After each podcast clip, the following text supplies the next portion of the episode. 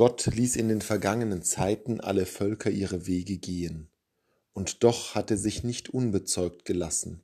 Er tat Gutes, gab euch vom Himmel her Regen und fruchtbare Zeiten, mit Nahrung und mit Freude erfüllte er euer Herz. Die Apostel Barnabas und Paulus sind in einer sonderlichen Lage. Sie haben einem Menschen Heil geschaffen. Sie haben jemanden dazu gebracht, dass er, der von Geburt an gelähmt war, wieder gehen konnte in Lystra. Und nun sind die Menschen so begeistert von ihrem Werk, dass sie sie gleich als Götter verehren, als Zeus und Hermes, die unter die Menschen gekommen sind.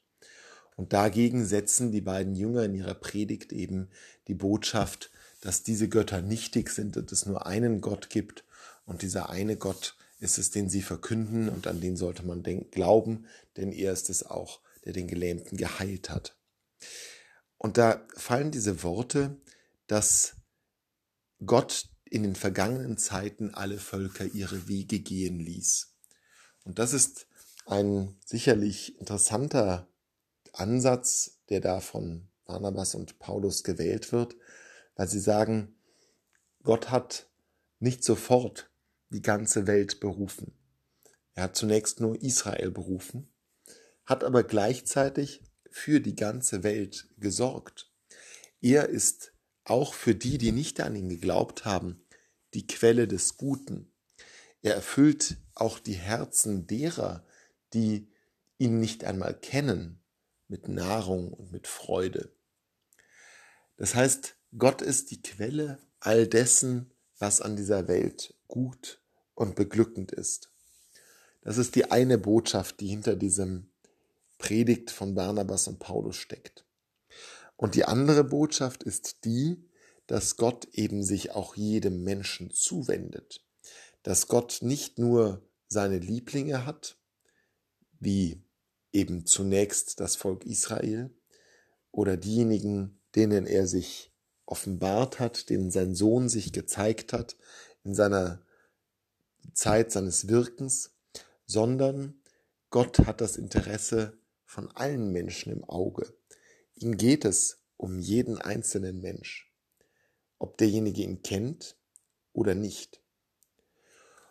Und das ist für die heutige Zeit vielleicht relevanter, als es lange, lange Zeit in der Geschichte des Christentums war, als doch die allermeisten Menschen überhaupt eine Gelegenheit hatten, Gott zu begegnen und ihn kennenzulernen. In einer Zeit des zurückgehenden Christentums, zumindest in unseren Breitengraden, ist das eben nicht mehr etwas, was so leicht möglich ist. Und dennoch sind all diese Menschen, wenn sie die Kirche vielleicht nie wirklich kennengelernt haben, wenn sie sich von ihr entfernt haben, wenn sie von ihr auch abgestoßen wurden, all diese Menschen sind dennoch, liegen dennoch Gott am Herzen. Für all diese Menschen tut und will er das Gute. Und das ist ein wichtiger Ansatzpunkt, wenn wir selbst unseren Glauben bezeugen müssen und Zeugnis ablegen für das, was uns motiviert, dass wir den Menschen, denen wir von Gott erzählen, diese Botschaft auch verkünden, dass er ihr Gutes im Sinn hat. Und zwar bereits zu einem Zeitpunkt, als sie nichts von ihm wissen wollten oder wissen konnten. Gott ist der Ursprung alles Guten und deswegen will er auch jeden einzelnen Menschen erlösen. Es ist kein Privatbesitz, die Erlösung, sondern es ist etwas, was Gott für diese Welt vorgesehen hat.